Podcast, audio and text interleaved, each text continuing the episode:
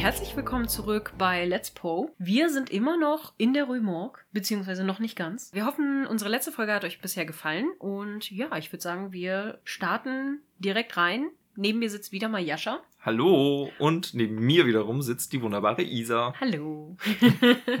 genau, ja, also wir haben quasi aufgehört, dass Dupin meint, er müsste sich jetzt doch mal dieses mysteriösen Mordfalls annehmen. Und äh, dafür haben er und unser namenloser Ich-Erzähler sich die Erlaubnis beim Polizeipräfekten, Herrn G. Punkt, so heißt er. Vor allen Dingen, ich habe äh, gelacht, ich dachte, wie heißt er denn? Gendarme? Herr Gendarme? Jean Gendarme. Jean, nicht? Jean. Genau, haben sie sich die äh, Erlaubnis geholt und bewegen sich jetzt in die Rue Morgue. In der Geschichte wird gesagt, das ist eine Querstraße zwischen der Rue Richelieu und der Rue Saint-Roch. Nein, nicht Ich Richelieu. musste so lachen beim Gedanken an, an Monkey Island Ja. 3, falls das jemand von euch gespielt hat. Richelieu. Wo der böse äh, Piratengegner Röchelieu heißt. Genau. Muss ich ein bisschen lachen. Nein, genau. Eine Querstraße zwischen der Rue Richelieu und der Rue Saint-Roch ist. Und äh, das stimmt aber gar nicht. Weil die einzigen beiden Querstraßen, die diese beiden Straßen verbinden, sind die Rue des Rivoli und Rue Saint-Honor. Honoré. Honoré. Honoré. Oh, Honoré. Oh. Oh. Ja, ich und mein nicht vorhandenes Französisch. äh, ja, wahrscheinlich fallen allen jetzt die Ohren ab, die Französisch können, wenn ich das sage. Wir haben nicht Äh. den Anspruch, Französisch richtig auszusprechen. Richtig. Auf jeden Fall, das sind die einzigen real existierenden Querstraßen, die diese beiden Straßen verbinden. Aber egal, wir befinden uns in der Rue Morgue. Was passiert denn? Ja, äh, unser Protagonist, Dupin, und der Ich-Erzähler ähm, gehen zu dem besagten Haus, in dem das Ganze stattgefunden haben soll. Und ähm, das Haus verfügt über eine Loge de Concierge, wie es im Englischen heißt. Mhm. Äh, und das ist quasi ein kleines, äh, ja, so eine Art, Ein Wächterhäuschen, ein kleines. genau, so ein, eine Pförtnerstube. Ja, genau. die Übersetzung, die ich gefunden Mit habe. einer kleinen Schiebescheibe, genau. wo der Pförtner hinter sitzt. Richtig. Äh, und auch da, ähm, das ist ja schon mal so ein bisschen Foreboding an der Stelle, fand ich. Ne? Da kann nicht einfach jeder Hans und Franz einfach so reinrennen und ähm, irgendwie randalieren in dem Haus. Ne? Das wäre aufgefallen. Zumindest die Leute, die das Haus auf dem gewöhnlichen Wege betreten, die müssen da erstmal durch. Ist ja schon mal was. Genau, obwohl es ja heißt, sie haben keine weiteren Bediensteten. Das heißt, sie haben wahrscheinlich auch keinen Concierge. Mhm. Also könnte man da rein theoretisch doch rein. Aber wir erfahren ja schon, dass es eine sehr aufmerksame Nachbarschaft ist. Deswegen, Ja, stimmt. äh, ja, Wo sich sofort ein Mob bildet, genau. wenn man nur schreit. Genau, sie kommen gegen Nachmittag an dem Haus an und Dupin schaut sich erstmal nicht nur das Haus von vorne, sondern auch von hinten an und auch die gesamte Nachbarschaft, was der Erzähler bemerkt, dass er das ein bisschen kleinlich findet. Jo. Aber gut, wird schon seinen Grund haben. Er macht ja immer mit. Sie gehen ins Haus und schauen sich den, das besagte Zimmer an, in dem jetzt beide Leichen liegen. Genau. Dupont trumpft an der Stelle schon auf, indem er nämlich nach kurzem Blick direkt sagt, dass er den Fall gelöst hat. Ne? Ähm, die Erklärung kommt noch, aber er sagt an der Stelle schon, er weiß, was passiert ist und sagt auch, ähm, dass die Polizei sich zu sehr mal wieder an dem Augenscheinlichen aufhält. Ja und nein. Erstmal wird ja noch erzählt, dass er quasi still die gesamten, den gesamten Tatort absucht. Genau. Also er sieht sich halt alles ganz genau an. Er untersucht die Leichen sogar nochmal, um da auch wirklich alles auszuschließen. Dann untersucht er die anderen Räume und auch den Hof. Und am Abend gehen sie wieder halt zurück und er hält noch kurz an einem Tagesblatt an, um irgendwas zu machen. Und dann gehen sie wieder nach Hause. Mhm. Und er erwähnt einfach, also er gefällt sich selber ganz gut da drin, einfach die Morde bis zum nächsten Mittag einfach mit keinem Wort mehr zu erwähnen. Ich fand, ich fand das auch sehr geil. Irgendwo am Anfang in der Geschichte, da sagt der Ich-Erzähler, dass, dass Dupin zwar ein, ein Genie sei, aber dabei nicht angeberisch. Und ich muss sagen, Weiß also auch, auch wie, das, wie das später noch kommt, also diese Selbstgefälligkeit, die man da rausliest, die ist schon da. Ja, und das erinnert halt auch wieder sehr an das Sherlock Holmes-Bild, was man so kennt, dass er Watson auch immer nicht erklärt, was er gerade rausgefunden hat, sondern erst am Ende den großen Reveal macht, warum natürlich alles ganz klar so sein muss. Ja, das, das Drama, das, das muss sein. Ja, genau. ja, am nächsten Mittag äh, passiert es dann, dass Dupin den Erzähler fragt, ob ihm denn eigentlich gar nichts Ungewöhnliches aufgefallen ist. Dupin stellt dann, also der Erzähler sagt, nö, eigentlich nicht so, also nichts, was die Zeitung nicht auch schon erwähnt hätte. Und dann sagt Dupin, ja, fast. Aber die Zeitung hat die Grausamkeit noch ein bisschen untertrieben, mit der da eigentlich gefuhrwerkt wurde Mhm. an, an dem Tatort. Das Unerklärliche daran ist ja quasi, warum alle berichten, dass sie zwei Personen gehört haben, aber dann keiner mehr da war im Raum, obwohl ja alles verschlossen war. Mhm. Das war halt so ein bisschen die wichtige Sache daran. Dann kommt natürlich der Moment, wo du sagst mit, aha, ich hab's ja schon gelöst, ne? Mit Genau. so, ähm, da, da be- behauptet er nämlich, dass es genau die Leichtigkeit ist, mit der er dieses Rätsel bereits gelöst hat, die im Verhältnis zur scheinbaren Unlösbarkeit durch die Polizei steht. Und das ist ja schon mal so richtiger Dick-Move, so von wegen, ja, "Oh, das war so leicht, es war klar, dass die Polizei das übersieht. Der, der bescheidene Dupin ist mal wieder am Werk. Natürlich. Genau, dann geht ähm, Dupin tatsächlich so Stück für Stück seinen Gedankengang durch und macht da eben seinen genialen Reveal sozusagen vor dem Ich-Erzähler. Ne? Ja, genau. Er wartet halt auf einen Mann, ne, der Genau. mit der Gräueltat in Verbindung steht, sie aber nicht begangen hat. Zumindest hofft er das, weil darauf beruht alles, was er jetzt quasi, was jetzt folgt. Genau, und Dupin hat äh, zwei Pistolen dabei. Genau. Ne? Also die beiden ähm, bewaffnen sich vorsichtshalber, wie Dupin auch sagt, weil, Mhm. ne, du sagst es gerade schon, er geht nicht davon aus, dass die Person, die jetzt kommt, der Täter ist, aber dass sie Informationen bereithält. Genau. Und dann geht's im Grunde genommen an die eigentliche Aufklärung des Falls und Dupin geht da wirklich so, so Artischockenmäßig, so Schale für Schale an das Ganze ran. Das Zwiebelprinzip. Genau, das Zwiebelprinzip. ähm, indem er nämlich einfach immer so eine Beobachtung auf die nächste packt und sich damit so dem Ziel annähert. Also man kann das echt sehr, sehr strukturiert äh, in, in diesen Ausführungen von ihm sehen. Also es ist sehr schön und deutlich gemacht, finde ich. Genau. Der erste Anhaltspunkt ist die Sprache der schrillen Stimme. ne? Nein, nein, ja- nein. Erstmal fängt er an mit. Sorry. Das ist, du bist einfach zu schnell für diese Geschichte. Du musst das würdigen, wie gut das ausgearbeitet ist. Moment, halt, warte. Ähm, falls, falls du das sagen wolltest. Dupin schließt auf jeden Fall nochmal Selbstmord aus. Ja, genau. Das ist der ganz wichtige erste Punkt. Genau, weil der Selbstmord muss nämlich ausgeschlossen werden, aber der Vollständigkeit halber erwähnt werden. Ne? Dass Genau. es nicht so aussieht, als ob er das vergessen hätte. Ne? Das ist ganz wichtig. Richtig. Dann kommt aber der Punkt mit der Stimme, nicht wahr? Ja, dann kommt Genau. nämlich, ist ihnen was an den Aussagen aufgefallen. Der andere, naja, die haben halt von, die zwei Stimmen variieren halt. Und er, ja und nein. Sie reden alle von Ausländern.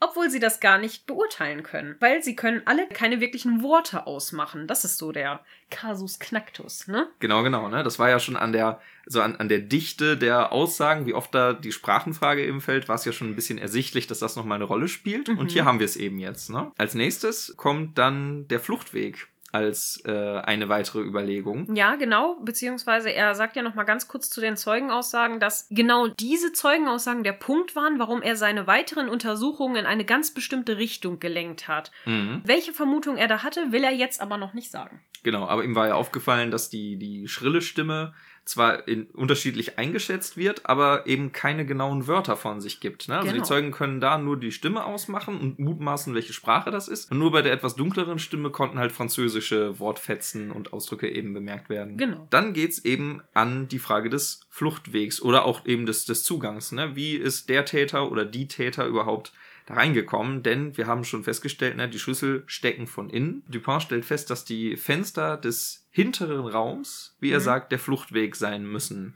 Genau, also er sagt halt erst, "Hm, durch die Tür geht's nicht, weil die Türen waren verschlossen. Genau. Nicht durch einen Geheimgang oder einen Kamin, weil einen Geheimgang gibt es nicht und der Kamin ist zu eng.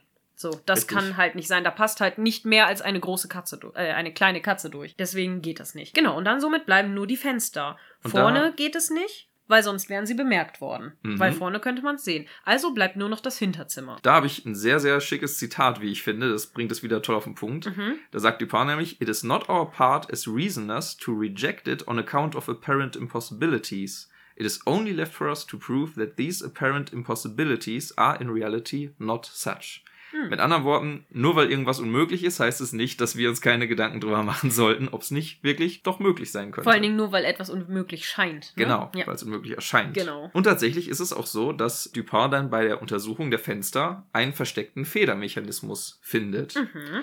Denn die beiden Fenster scheinen mit einem Nagel gesichert zu sein. Allerdings ist es so, dass dieser Nagel nicht von allein hätte einspringen können, nachdem die Personen den Raum wieder verlassen haben. Ja, weil die Fenster zum Zeitpunkt des Verbrechens, also als, die, als diese Horde von Leuten da eben reintrampelt, immer noch von innen vernagelt zu sein scheinen. Mhm. Stattdessen widmet er sich dann dem anderen der beiden Fenster als Fluchtweg. Genau, bei dem einen versucht er eben den Nagel rauszuziehen und Mhm. bemerkt, dass er es nicht schafft, was ihn natürlich dazu führt, dass man dieses Fenster wirklich nicht öffnen kann. Genau. So. Wie war das bei dem, bei dem zweiten Fenster? Steht irgendwie der Kopfteil des Bettes so halb davor? Genau, da ist Ja. so ein, so ein Bett statt, sagt, sagen sie, äh, steht davor und der Kopfteil ver, verrammelt das Fenster so ein ganz bisschen, aber im Endeffekt prüft er auch das. Genau. Und Dupin stellt fest, ne, wir haben denselben Mechanismus hier, Mhm. also Augenscheinlich auch vernagelt. Genau. Und die einzige mögliche Erklärung, da ist er wieder deduktiv am Start, Mhm. ist eben, dass da mit dem Nagel in dem Fall irgendwas nicht stimmt. Ja. Und er überprüft den Nagel und stellt eben fest, dass es da am Kopf des Nagels eine Bruchstelle gibt. Mhm. Dass das Fenster also nur im geschlossenen Zustand so aussieht, als wäre es vernagelt, aber es tatsächlich nicht ist. Genau. Das Fenster lässt sich also im Grunde genommen mit ein bisschen stärkerer Kraft öffnen. Allerdings hat es einen natürlichen Rückhalt durch diesen Federmechanismus. Das heißt, die Polizisten, die versucht haben, dieses Fenster zu öffnen, die werden das verwechselt haben und werden gedacht haben, das wird an dem Nagel liegen. Mhm. Tatsächlich, wenn man ein bisschen stärker dran zieht, dann geht es auf, wenn man Ja. einfach diesen Federwiderstand überwunden hat. Man muss halt vor allen Dingen diese Feder runterdrücken, um das Fenster zu öffnen, weil Genau. das ein äh, Selbstschließmechanismus ist. Richtig. Genau. Und somit hat er quasi gezeigt, dass dieses Fenster sowohl der Einstiegs- als auch der Fluchtweg sein muss. Genau. Und zwar alles wunderbar über Deduktion, ne? Ja. Elementary, Watson, Elementary. Richtig. Er kommt dann auch darauf zu sprechen, wie man denn überhaupt zu diesem Fenster gekommen sein kann. Mhm. Ne, denn ne, wir sind im vierten Stock, vergessen wir das nicht. Es wird also nicht einfach äh, an der blanken Hauswand jemand hochgeklettert sein. Schwierig. Genau. Aber Dupin stellt fest, dass da in, ähm, oh, jetzt habe ich die Maßzahl nicht mehr. Also, äh, sechs Fuß waren es, glaube ich. Ja, sechs Fuß. Das sind 1,80 Meter, glaube ich. Ja. 30 Zentimeter ungefähr Also so knapp zwei Meter. Sagen wir knapp zwei Meter ist äh, ein Blitzableiter Genau. an der Hauswand. Es gibt tatsächlich einen Fensterladen an dem Fenster, der schwingen kann. Und wenn ich das richtig verstanden habe, dann ähm, war der für die Polizei beim ersten Betrachten nicht zu erkennen, weil der senkrecht von der Wand abstand, also im 90-Grad-Winkel. Beziehungsweise sie haben die Größe des Fensterladens anscheinend zwar falsch eingeschätzt, weil er halt, wie du schon sagst, im rechten Winkel zur Hauswand steht und sie deshalb das gar nicht in Betracht gezogen haben, dass man sich hätte daran vielleicht langs, längs hangeln können, weil man dann quasi bis auf ein paar Zentimeter relativ nah an diesen Blitz Blitzableiter rankommt. Genau, das ist Genau. ungefähr dann ein halber Meter Distanz, wenn dieser Fensterladen ganz aufschwingt. Und wenn man sich daran eben festhalten könnte und mutig genug wäre, könnte man sich da zwischen dem Blitzableiter und dem Fenster lang hangeln. Genau, es erfordert jedoch sehr große Körpergewandtheit. Ganz genau. Mhm. Die nächste Frage, die dann auf dem Plan steht, ist die nach dem Motiv. Denn wir wissen aus den Beschreibungen in der Zeitung, von dem, was die Polizei gefunden hat, dass im Großen und Ganzen nicht wirklich was fehlt. Ja, ne? es wurde augenscheinlich nichts gestohlen. Genau. Die Wertsachen sind alle noch da. Ähm, vor allem diese äh, 4000, was sind das? Franken. Franken, Mhm. ne, die da deponiert wurden. Das spricht also alles gegen einen Raubüberfall. Ja. Das ist alles noch da. Die Frage ist also, aus welchem Grund sollte überhaupt jemand da diesen Blitzableiter hochklettern wollen? Genau. Ja. Der Erzähler beginnt dann auch so ein bisschen zu begreifen, versteht es aber irgendwie noch nicht so ganz. Genau, da merkt man schon wieder so dieser in Anführungsstrichen unterlegene Intellekt, der da Ja. äh, vorgestellt wird nochmal. Ne? Also er, er merkt, da ist irgendwie was, aber er kriegt es noch nicht ganz zu packen. Ja, ich finde die Formulierung sehr schön, weil er sagt, er beginnt zu begreifen, versteht es aber noch nicht ganz. Es war so, als ob man äh, sich an etwas erinnert, aber es nicht so ganz fassen kann. Ja, das ist, glaube ich, so ein. Gefühl, das wir alle kennen, so aus dem, aus dem Alltag. Ja. Genau. Dann fasst Dupin halt nochmal alle Punkte zusammen und sagt, ja, die besondere Stimme, die außergewöhnliche Gewandtheit, ähm, jegliches Motiv, das fehlt. Moment, da habe ich noch was vorher. Okay. Zu der Motivfrage, genau. Also Dupin resümiert nochmal, dass eben nichts Wertvolles weggekommen ist. Mhm. Er stellt auch nochmal heraus, dass zwar drei Tage vor dem Mord diese 4000 Franken da ähm, den Besitzer gewechselt haben oder, oder abgegeben wurden quasi. Und dass das die Polizei natürlich, also zu gar keinem anderen Schluss bringen könnte, als dass das ein Raub gewesen sei. Und auch das zahlt wieder auf diese Eingangsprämisse ein. Ne? Also das, was offensichtlich ist, wird zwar von der Polizei wahrgenommen, die ist ja halt cunning, ne? also die haben diese Kombinationsgabe, aber sind dann nicht in der Lage, das, was ihrer, ihrer Mutmaßung widerspricht, auch auszuschließen konsequent, ne? sondern die bleiben bei dieser These. Mhm. Und da ist Dupin halt schon einen Schritt weiter und er sagt so, nee, nee, nee, wenn die noch da sind, dann war's das nicht. Genau. Mhm. Und nachdem er dann all das einmal resümiert für unseren Erzähler, sagt er, also gehen wir noch einen Schritt weiter. Wir schauen uns die Metzelei selber an. Es muss eine übermenschliche Körperkraft vorhanden gewesen sein, um jemanden den Kamin hochzustoßen und dann beachten wir auch noch die ausgerissenen Haare. Weil es ist ziemlich schwer, schon alleine drei bis vier Haare jemanden aus dem Schädel zu reißen. Äh, und jetzt muss man sich mal angucken, wie dick diese Strähnen waren, die samt Haut und Wurzel rausgerissen wurden. Also da muss wirklich übermenschliche Kraft am Werk gewesen sein. Mhm. Und dann betrachtet er noch die Fingerwürgemale, ähm, die er abgezeichnet hat, am Hals der, äh, der Mademoiselle äh, L'Espanay. Und auch da stellen sie fest, dass, also er sagt halt dem Erzähler, er soll mal seine Finger da drauf legen und der tut das dann und stellt fest, oh Mensch, das passt ja gar nicht, die ist ja viel zu groß. Also diese Male sind ja viel zu groß für einen Menschen. Dann machen sie es nochmal genauer, sagen sie, ja, okay, wir legen es jetzt nochmal um so ein Stück Holz. Um ein gucken. rundes Stück Holz, damit man quasi so den Nacken simuliert, genau, genau, die zylindrische Form des Nackens simuliert. Und äh, auch da passt es noch viel weniger. Also kommen sie zu dem Schluss, diese Fingerabdrücke können unmöglich von einem Menschen stammen. Zuvor hatte der Erzähler noch vermutet, dass das möglicherweise ein Entflohener aus einer Maison de Santé sein könnte, also aus einer Pflegeeinrichtung. Mhm. Na, ähm, und wird da natürlich dann direkt von Dupont zurechtgewiesen, nö. Das passt nicht. Nö, das geht nicht, weil er revealt dann nämlich die Haare, die er am Tatort gefunden hat. Und zwar zeigt er die und der Erzähler stellt fest, oh, das sind ja gar keine Menschenhaare. Und Dupin sagt, stimmt, habe ich auch gar nicht behauptet. Dam, dam, dam. Finde ich sehr lustig. Dupin stimmt dann halt auch zu und hält ihm dann einen Bericht hin von äh, Cuvier und sagt, hier, lesen Sie nun den Bericht von Cuvier. Und Georges also ich sag, nenne ihn jetzt mal George, weil ich nicht weiß, wie er französisch ausgesprochen wird. Georges de Cuvier de Cuvier, ist ein Zoologe gewesen, der sich mit Anatomie beschäftigt hat in erster Linie. Und er gilt heutzutage als der Begründer der Paläontologie. Ach, spannend. Ja, genau. das hatte ich gar nicht nachgeguckt. Fand ich halt cool. halt interessant. Aber in diesem Bericht schreibt er über, ein, äh, über die Art des Orang-Utans. Und der Erzähler begreift dann, was hier los ist. Mhm. Mhm. Aber dann kommt Dupin an mit, es gab noch eine zweite Person, der das Tier verfolgt hat, aber die Tat nicht mehr abwenden konnte. Wahrscheinlich ein maltesischer Matrose, weil ich ein Band mit einem Seemannsknoten gefunden habe und ich dachte, ach ja, convenient. Ja. das, jetzt kommen wir natürlich wieder zu so einem Sherlock Holmes Moment tatsächlich, wo er sagt, ja, das ist ganz klar ähm, ein maltesischer äh, Knoten, äh, Seemannsknoten. Das klar, das erkennt man sofort. Sofort. Äh, genau. Und an der Fettigkeit äh, des Bandes hat er natürlich erkannt, dass das so ein Band ist, weil, womit die sich die Haare zusammenbinden. Da, da sind wir an der Stelle, die mich auch bei Sherlock Holmes immer so irritiert, weil es gibt eine, eine Geschichte, glaube ich, wo Sherlock Holmes sagt, dass er so viel weiß, weil er halt unwichtige Dinge ausklammert und sich auf das Wesentliche fokussiert, was für die Aufklärung wichtig ist. Nein, das sagt Hermine. Was? Ja gut, Hermine sagt es. Hermine sagt es und Sherlock Holmes sagt es. Und ich, ich gehe äußerst logisch vor und klammere unwichtige Details gleich aus. Äußerst logisch.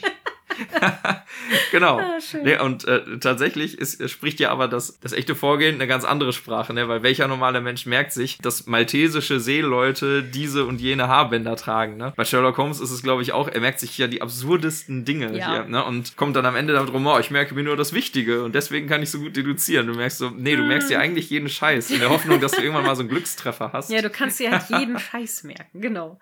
Ja, nee, genau, das ist halt der Punkt. Und dann erklärt er eben auch, dass er deshalb den Artikel in der Zeitung geschaltet hat, damit er den, diesen besagten Seemann eben hierher locken kann. Weil für ihn ist der Affe mit Sicherheit sehr wertvoll und äh, der will den bestimmt zurückhaben. Und deswegen gibt er sich als derzeitiger Inhaber des Affen aus. Ich habe mir notiert, Dupin schaltet Orang-Utan gefunden Anzeige. Ja, genau. Richtig. Ähm, genau, gegen Finderlohn abzugeben. genau. An der Stelle nochmal einfach, weil das mich einfach interessiert hat. Ich habe recherchiert, äh, wie gewalttätig Orang-Utans überhaupt sind. Mhm. Und tatsächlich überhaupt nicht. Also Orang-Utans sind tatsächlich so, wie man die, wenn man im, im Zoo zum Beispiel ist, die erlebt. Also sie sind sehr, sehr friedfertig. Mhm. Es gibt tatsächlich Menschenaffen wie Schimpansen, die super brutal sein können. Also die jagen im Rudel auch andere Säugetiere und beißen die dann und schnabulieren sie auch. Ne? Ja. Also die ähm, Oder morden zum Spaß. Ne? Genau, Schimpansen jagen auch zum Spaß auch mhm. wenn sie gar mhm. keinen Hunger haben. Also sehr menschenähnlich, könnte man sagen. Ja. Ne? Äh, aber Orang-Utans sind sogar untereinander sehr, sehr friedfertig. Also ja. die haben nicht diese ähm, großen Revierkämpfe in freier Wildbahn. Und es gibt äh, keinen einzigen Beleg für einen Vorfall, wo mal ein Orang-Utan wirklich einen Menschen angegriffen hätte. Das passiert mhm. de facto einfach nicht. Die sind sehr, sehr freundlich und. Finde ich ja nett. auch in der Geschichte eigentlich wiedergespiegelt, ne? Also kommt ja noch, weil das, was er macht, ist ja nur Mimikrie quasi. Das ist ja nur Nachahmen von einem Verhalten von einem Menschen. Dass das halt so eskaliert ist, ist, ist dann ja halt einfach eine, weil er nicht versteht, was er da tut. Ja, aber danach. Okay, wir greifen ein Ja, bisschen okay. voraus. Wir greifen, äh, wir wollen natürlich nicht spoilern. Dementsprechend geht's dann halt weiter. Dupin sagt dann eben so, ja, jetzt aufgepasst, ne? Der kommt nämlich gleich vorbei. Aber erstmal denkt er bestimmt nicht, dass wir wissen, dass der Affe irgendwas mit dem Mord, äh, also mit dem Mord in Verbindung zu bringen ist. Deswegen wird er wahrscheinlich vorbeikommen. Dann kommt der Mann auch rein und Dupin fragt ihn nach dem Orang-Utan und wie alt er denn wohl wäre. Und der Matrose schätzt, dass er so vier bis fünf Jahre alt ist. Und äh, er will auch gerne einen Finderlohn zahlen. Und Dupin sagt dann aber, ja, was könnte ich denn wohl wollen als Finderlohn? Hm, vielleicht die Wahrheit. Da, da, da. Boah, der hat ein Gefühl fürs, fürs Drama. ja, genau. In dem Moment äh, sperren sie dann auch die Wohnung zu, schnell. Und äh, bedrohen ihn auch kurz mit der Waffe, einfach um klarzustellen, so, jetzt hier, ne, mal Buddha bei die Fische, du bist umstellt, jetzt erzähl uns, was hier los ist. Also erzähl uns doch mal, was genau sich in der Rue Morgue zugetragen hat. Mhm. Mhm. An der Stelle nochmal ein kleines Fremdwort. da habe ich lange dran gesessen. Es wird gesagt, dass der Seemann ähm, halt äh, Französisch spricht, auch halt äh, als, als seine Muttersprache. Und er spricht, ich weiß, ich habe keine Ahnung, wie man das im Englischen aussprechen würde. Neuchâteliche, Okay. sagt man in Frankreich, also aus dem Bereich äh, Neuchâtel. Mhm. Das ist, es gibt mehrere Orte in Frankreich, die so heißen, aber es ist auch ein Kanton der Schweiz. Ah. Es könnte also sein, dass das ein französisch sprechender Schweizer ist. Ich bin über dieses Wort äh, dermaßen gestolpert, weil ne, ich habe es mir hier notiert, wie es Mhm. geschrieben wird. sehr, sehr eigenartig. Da musste ich erstmal gucken, wo kommt's her. Und es Okay. gibt auch einen leckeren Käse, Neuchâtel, nom. der da aber nichts mit zu tun Den hat. sollten wir vielleicht mal probieren. Vielleicht. Schmeckt nach Affe. Ich hoffe nicht. okay, gut. Ja, wie geht's denn weiter? Was erzählt er denn so? Ja, äh, Dupin konfrontiert den Seemann, wie du schon sagst, und der kooperiert dann auch, weil er wirklich erkennt, na, er ist da jetzt festgesetzt und er hat eigentlich selber ja aktiv auch nichts verbrochen, wie sich rausstellt. Denn er hat den Affen aus Borneo tatsächlich auf einer seiner Fahrten eingesammelt und hat ihn in Paris gefangen gehalten in seiner Wohnung, weil er ihn verkaufen wollte. Die Moral für uns, Tierschmuggel ist schlecht. Ja, An der Stelle, schmuggelt ne? keine Tiere, um sie dann zu verkaufen. Das ist böse, macht das nicht. Ganz genau. Sonst reißt er aus und tötet Menschen.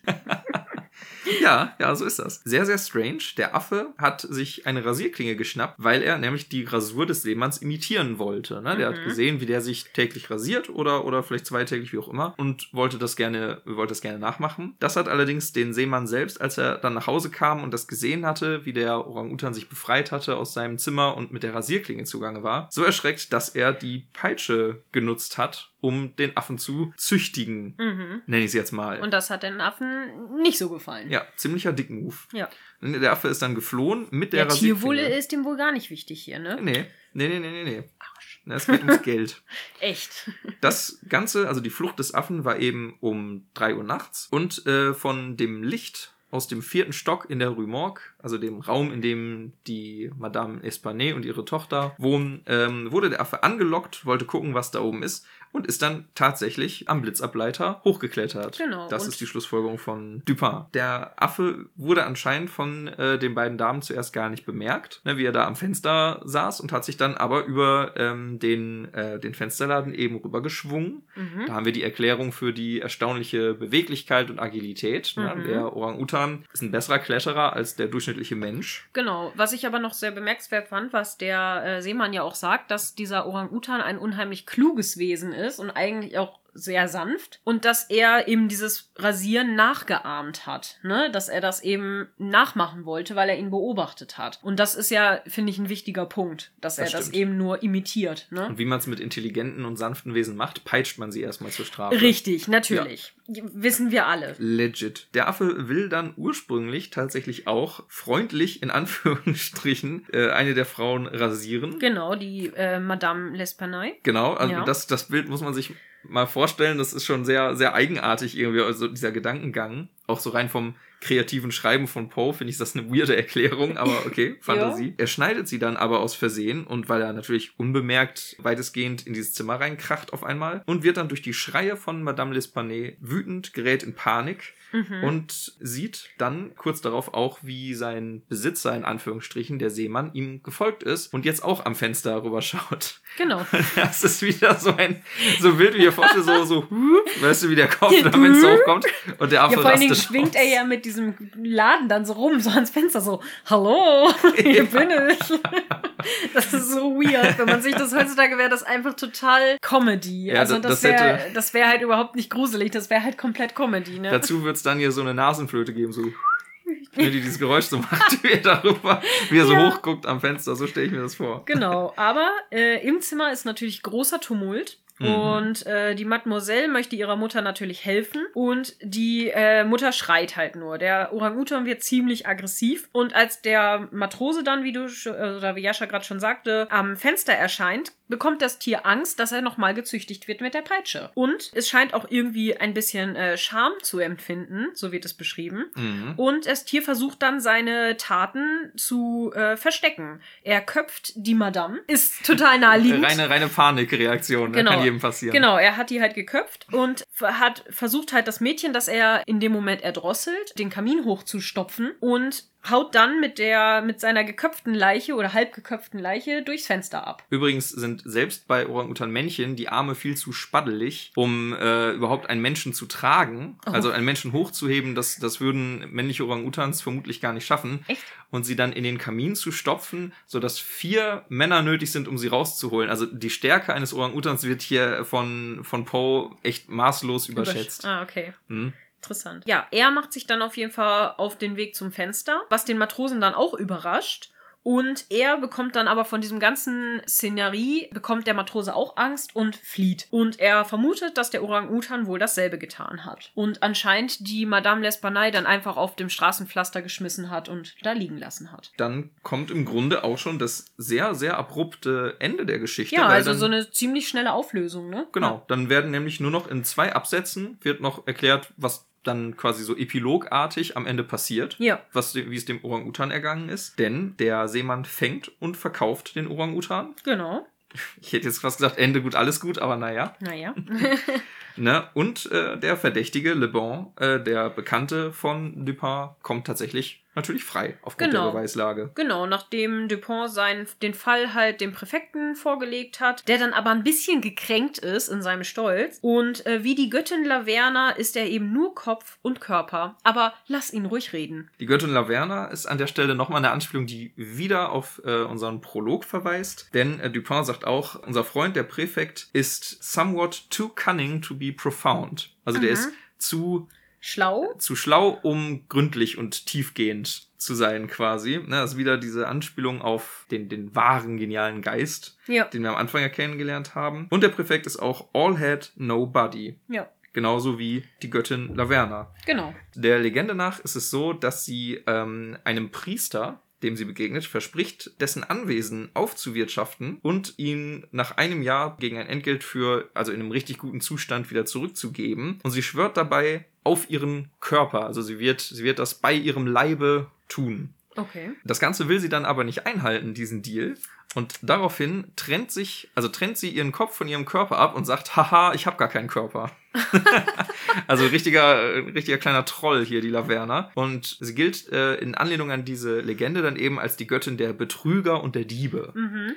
Im Römischen. Was ich ein bisschen witzig finde, Poe schreibt oder legt Dupin die Worte so in den Mund, er ist wie die vielen Abbilder der Göttin Laverna. Und ich habe diese, diese Erklärung für Kopf und Körper getrennt, die habe ich eher nur in schriftlicher Form gefunden. Also auf Wikipedia ist die Legende zum Beispiel nachzulesen. Und so in der, in der bildenden Kunst habe ich sie immer nur im ganzen Körper gesehen. Also ich weiß nicht genau, ob, ob es zu der Zeit, in der die Geschichte erschienen ist von Poe, ähm, ob, ob da vielleicht gerade das en vogue war, Laverna so darzustellen. Ich konnte es auf jeden Fall nicht besonders groß finden. Das weiß ich auch nicht. Und wir ko- bekommen dann am Ende der Geschichte noch ein Schlusszitat aus der Novelle Eloise von Rousseau. Denn Dupin schätzt am Präfekten, dass er leugnen kann, was ist und erklären kann, was nicht ist. Mhm. Na, also auch wieder so eine, so eine schöne parodistische Schlussbemerkung dazu, dass der Typ nicht so richtig zu was taugt eigentlich in seinem Job. Ja, das war Murders in the Rue Morgue von Genau. Edgar Allan Poe. Wir hoffen, äh, es hat euch gefallen. Ich würde sagen, wir machen jetzt einfach, also ich habe ja vorhin schon mal angeteasert, was meine Lieblingsstelle ist. Was ist denn deine Lieblingsstelle? Ja, meine Lieblingsstelle ist nämlich tatsächlich.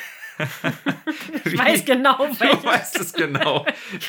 Wie der Matrose denkt. Ja. Ja, na klar. Ich hatte, wie gesagt, dieses, dieses Geräusch hatte ich beim Lesen eins zu eins im Kopf, wie er darüber guckt und sieht, wie der Affe da Rampage äh, die beiden armen Frauen massakriert. Und ich dachte mir, das ist so grausam und, und so witzig So dabei. absurd, ja. ja. Also so absurd, das ist meine Lieblingsstelle gewesen. Ja, das ist wirklich gut. Ja, da, da, da sieht man es wieder, wie wir beide drauf sind. Ich stehe auf den Gory-Scheiß und du auf den lustigen. Oder den absurden. Hast du dieselbe Stelle? Nee, Du für die Gewalt und ich für das Geräusch? Nein, nein, ich, hab, ich hatte ja die Stelle aus dem ersten Teil, den wir besprochen haben, wo der Mord beschrieben wird an der äh, Madame L'Espanaye, Mhm. wie sie auf dem Straßenpflaster liegt und sie eben der Kopf nur noch halb an so einem fetzen Haut hing und äh, als sie die Leiche bewegen wollten, fiel dann der Kopf ab und äh, das ist alles ganz schrecklich und man, es ist halt auf grausam merkwürdige Art, äh, auf unerhörte Art und Weise grausam. So. Ja, Ja, genau, das fand ich Okay, einfach sehr, okay. sehr cool geschrieben, weil es las sich halt einfach wie so ein moderner Autopsiebericht schon fast und, und dann aber mit so einem schönen, malerischen, literarischen Twist mit diesem, dass da auch noch so eine moralische Wertung so ein bisschen dran gelegt wurde und dass man sie quasi gar nicht mehr als menschenähnlich erkennen konnte. mhm. Ähm, was ich finde, dass so ein ganz bisschen ein kleines Foreshadowing aufs Ende ist, so, ne, mit, dass da schon diese Entmenschlichung einfach ein bisschen genutzt wurde. Das stimmt. Ich finde auch im Nachhinein, wenn man die Auflösung kennt, äh, wie gesagt, ne, das war der große Spoiler, den ich gesehen hatte. Ich hatte es in, in, in unserem ersten Teil schon einmal gesagt, da kam dieser Holzschnitt, wo man eben sieht, wie äh, ein Orang-Utan in einem großen Raum um sich schlägt. Und dann, in dem Moment war mir leider dann schon klar, ähm, was sich da zugetragen hat, was dann die Auflösung ist. Genau. Was es aber für mich nicht so richtig gespoilt hat, weil ich war immer noch daran interessiert zu erfahren, wie zur Hölle denn der Orang-Utan und vor allem auch warum der Orang-Utan da die Leute umbringt. Ja, Und ich, ich muss auch sagen, wenn ich, wenn ich eine Schwäche in dieser Story ausmalen müsste, dann wäre es auch dieses, dass das halt ein Orang-Utan ist. Ich finde, das, Ja. das, das bleibt absurd. Also selbst wenn man das Hintergrundwissen über so das Verhalten der Tiere jetzt nicht hätte und so, sondern vielleicht auch in der Zeit 1840, da ist ja vieles auch noch nicht so weithin bekannt. richtig. Da ja. hat man noch ein anderes Bild von so Tieren, von Menschenaffen auch. Vor allen Dingen ist das ja auch gerade die Zeit, wo viel Afrika-Expeditionen und so weiter auch passieren oder allgemein Expeditionen rund um die Welt. ja, der Kolonialismus äh, beginnt. Boomt, genau. Und äh, die Leute sind natürlich fasziniert von der fremden Welt. Und da gibt es natürlich Geschichten und Mythen und die Leute bringen mal seltene Tiere mit und eröffnen sowas wie Zoos und so weiter. Und das ist natürlich, macht einem natürlich auch Angst und Faszination. Und das ist ganz klar, dass da natürlich dann auch Geschichten drum gesponnen werden, zu was solche Tiere denn fähig sind, zum Beispiel. Ja, ich bin mir ziemlich sicher, wenn man jetzt irgendwie so in, der, in den Post-Colonial Studies äh, in diesem Bereich arbeitet, dann würde sich der Text hier auch super eignen, weil ne, der, der Orang-Utan ist ja so eine Exotisierung Mhm. des Fremden und, und wird dann, ne, der, der, der Seemann bildet sich ein, daraus Profit schlagen zu können.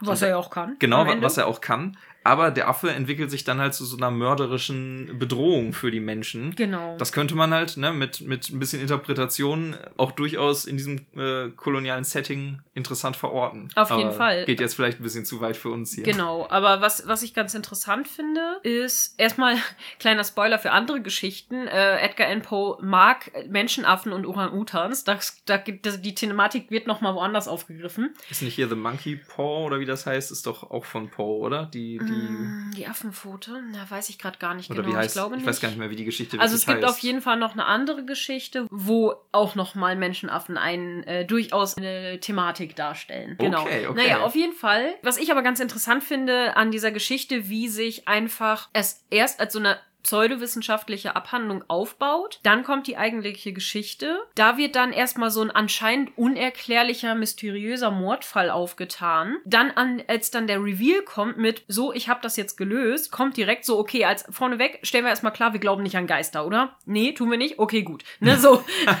finde ich halt super lustig, diesen, diesen Eingangssatz von Dupont, den habe ich tatsächlich unterschlagen bei der ähm, Wiedergabe. Aber wie er einfach dem Ich-Erzähler fragt, so, äh, Sie und ich glauben doch wirklich nicht ans Übernatürliche und Geister. Der Erzähler, nee, tun wir nicht. Und er, ja, okay, gut, dann können wir ja weiterarbeiten, ne? So. Ist ja, ich glaube, das, das ist auch so ein Motiv in der frühen viktorianischen Zeit. Da fällt ja auch Charles Dickens dann ganz, Ja. ganz genau rein, dieses der Glaube an technischen Fortschritt, Wissenschaft und das Rationale, ne? dass man eben anfängt mit so Ja. mit so Aberglauben und und Volksmythen aufzuräumen und Dinge zu hier so quasi der erste Mythbuster ist ja quasi Charles Dickens, wenn man so will. Ja, auch, aber tatsächlich war es aber trotzdem auch ziemlich schick, so okkulte Sachen zu machen und sich anzugucken. Also auch wenn da natürlich auch die Mehrheit nicht wirklich dran geglaubt hat, war es aber für so Partys doch ziemlich schick. Aber das kam dann spät, so spätviktorianisch, so in den 20ern, ne? Also so Ja, und davor, und davor auch, genau. Ja. Aber ja. Ja, also insofern ähm, ist Poe da schon echt ein Wegbereiter gewesen. Ne? Genau. Also da, wir haben ja gerade diese, diese vielen, vielen Verweise, wir haben jetzt schon mehrfach Sherlock Holmes genannt. Ich finde aber auch, dass, dass Dupin so in seiner Art auch ganz stark an so den typischen Lovecraft-Protagonisten erinnert, so der Äh, Nee, der, der, der Ich-Erzähler erinnert sehr an den Lovecraft-Protagonisten. Genau, ne? also so Ja. dieses,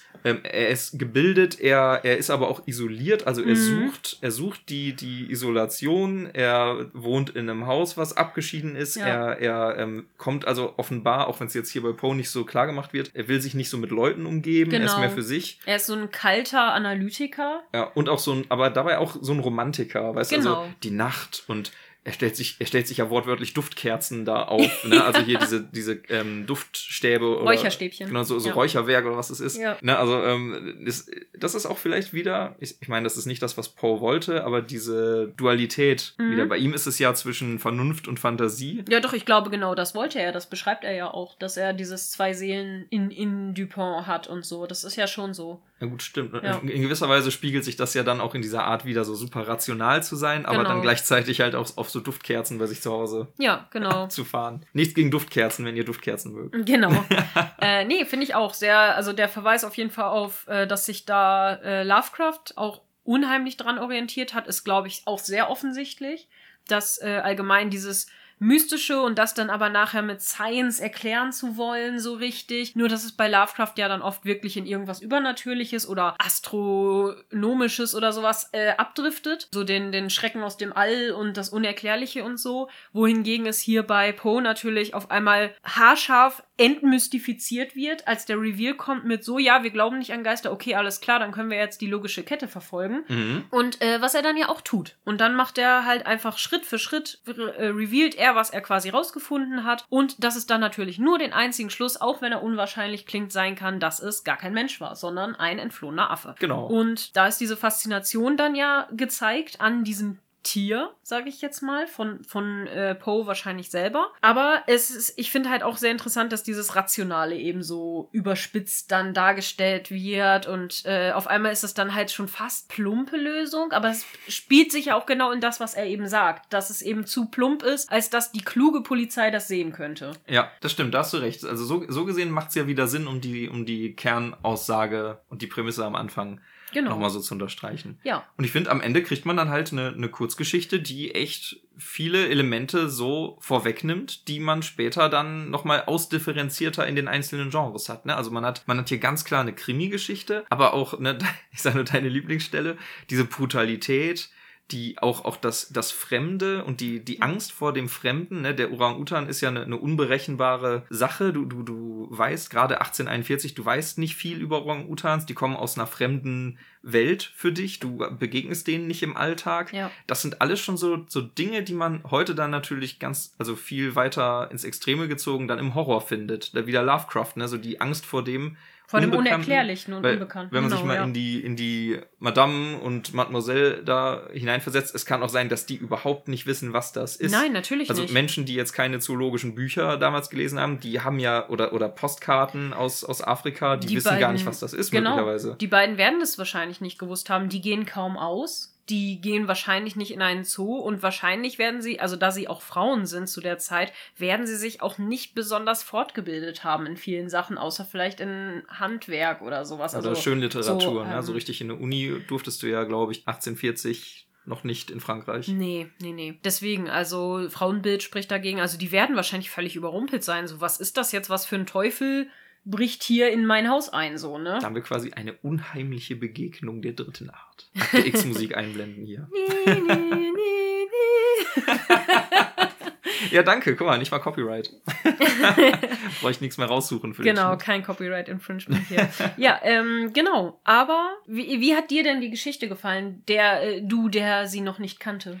Also ich, ich fand es sehr cool. Wie gesagt, ich hatte leider diesen, diesen Spoiler am Anfang, aber ich finde, es, es spricht halt sehr für die Geschichte, dass äh, mir das die ganze Story nicht weniger interessant gemacht hat. Mhm. Also ich wurde gespoilert, aber ich fand's, ich fand's trotzdem spannend zu lesen und also man, man möchte sich gerne vorstellen, wie das damals gewesen sein muss, diese Geschichte in ihrer Zeit irgendwie zu lesen, wenn du halt Sherlock Holmes noch nicht kennst und die anderen Sachen. Meistens ist es ja so, wenn sowas richtig bahnbrechendes das erste Mal erscheint, erkennt man es erst gar nicht Ja. und erst posthum ähm, kommt dann irgendwie raus, wie viele dann auf diesem Werk aufbauen. Ne? Ja. Ich weiß nicht, wie erfolgreich Poe war, ob der ähnlich wie Lovecraft verarmt war, mehr oder Ähm, weniger. Ja, äh, äh, Poe war auch, also war schon beliebt zu seiner Zeit, aber war auch erst posthum, glaube ich, so richtig groß geworden, Mhm. ja. Ja, und ähm, aber ich, ich, ich habe mich jetzt äh, selbst mit den vielen Jahren dazwischen gefreut, diese Herleitung dann zu lesen. Auch wenn sie dann ein bisschen abstrus war, aber trotzdem hat das ja eine Faszination. So. Und ähm, es ist auch einfach so, wenn, wenn Leute solche, solche Genies sind, das hat, glaube ich, immer ungebrochen irgendwas richtig Faszinierendes, wenn Menschen so Dinge sehen und zu deuten wissen, die einem selbst überhaupt nicht auffallen. Ja. Ne? Nicht umsonst hast du ja äh, in, in vielen Filmen werden ja auch häufig Autisten so dargestellt, was ja überhaupt nicht Ja, mit dem echten genau. Autismus so übereinstimmt. Aber ähm, ne, ich denke mal an, wie hieß der Film Rain Man? Rain Man, ja. Ne, und, und da gibt's ja, gibt's ja einige solche, solche Beispiele. Ähm, gutes Beispiel, was ja auch stark an diesem Dupont-Charakter orientiert ist, ist Hercule Poirot. Ah, stimmt, von Agatha Christie. Das ist ja auch ein sehr, sehr großer Bezug auf diesen Archetypus von Detektiv, sage ich jetzt Mhm. mal, ähm, oder Privatermittler, der halt nur, also quasi Consulting Detective, ne, der halt quasi nur beratend zur Polizei arbeitet, wohingegen ja äh, Poirot, glaube ich, sogar wirklich bei der Polizei arbeitet oder gearbeitet hat. Der macht doch gefühlt immer nur Urlaub und kommt dann Ja. nebenbei da rein. Das stimmt, das stimmt. Ja, aber äh, also ich, ich man hat es vielleicht auch ein bisschen gemerkt, bin äh, ein absolutes äh, Fangirl von äh, Edgar Allan Poe und seinen äh, Kurzgeschichten. Sind nicht Ähm. alle Gruftis Poe-Fangirls und? Vielleicht.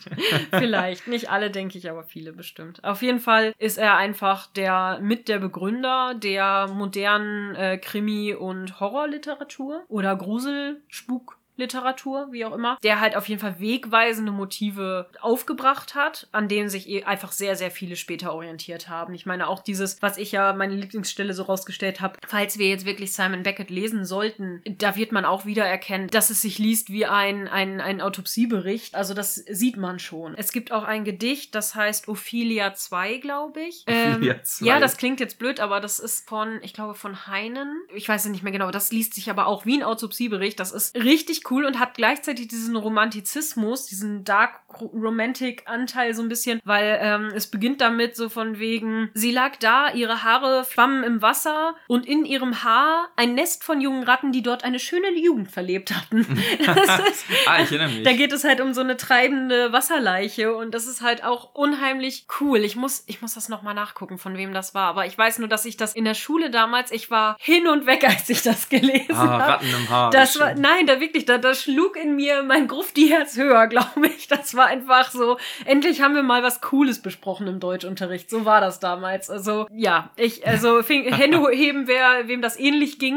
Ich hoffe, ich äh, finde da Mitstreiter, aber Vielleicht kennt ja jemand das Gedicht und weiß den, wie den gesagt, genauen das heißt, glaube ich, Ophelia 1 oder 2. Irgendwie so. Also römisch 1 oder römisch 2. Irgendwie so von Heinen ist das, glaube ich. Auf jeden Fall, wir hoffen, wir haben euch Edgar Allan Poe und seine, äh, sein Werk äh, Murders in the Rue Morgue ein bisschen näher gebracht. Mhm. Und ihr habt Lust, uns weiterhin zuzuhören. Äh, wenn euch das gefallen hat, dann lasst es uns gerne wissen. Wenn euch was nicht gefallen hat, ebenso. Und ja, Schreibt uns gerne oder, oder ähm, reagiert auf unseren Fragesticker bei Instagram, schreibt uns per E-Mail, antwortet bei Spotify. Wenn ihr ähm, Vorschläge habt für weitere Kurzgeschichten oder gerne auch längere Bücher, ne? wir wollen ja auch größere Projekte so im Laufe des Podcasts mal angehen und ihr irgendwie meint, hey, darüber sollten die beiden reden, das oder ihr habt Lieblingsbücher, die ihr besprochen haben wollt, haut mal raus. Wir gucken uns das gerne an und schauen mal, was wir davon hier in einer Folge würdigen oder vielleicht auch in mehreren. Ich werde hier in die Shownotes wie immer unseren Linktree-Link noch reinkopieren, damit ihr äh, unseren Instagram-Account findet, uns, unsere E-Mail-Adresse und so weiter und so fort. Da findet ihr alle Kontaktmöglichkeiten. Ich habe sonst noch eine Panne zum Abschied. ja, dann Wie ist die Stellenbeschreibung von Dupin?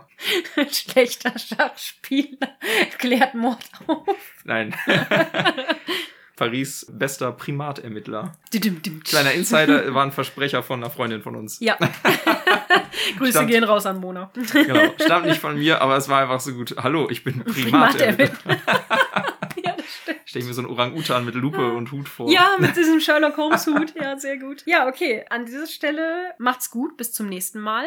wahrscheinlich sehen wir uns ja dann in einer Geschichte von entweder Sherlock Holmes oder vielleicht sogar schon in einem Buch wieder. Wir werden es sehen. Genau, ich werde äh, die Shownotes zu dieser Folge auch nochmal aktualisieren, wenn wir uns entschlossen haben, was als nächstes ansteht. Und wie gesagt, dann bekommt ihr auch einen Link zum Mitlesen, falls es wieder ein Klassiker ist, den man online findet. Genau, wenn man das online finden kann. Ansonsten müsst ihr natürlich gucken, ob ihr euch das Buch vielleicht besorgt oder so. Ja, an dieser Stelle bis nächstes Mal und hey ho, let's po. Macht's gut.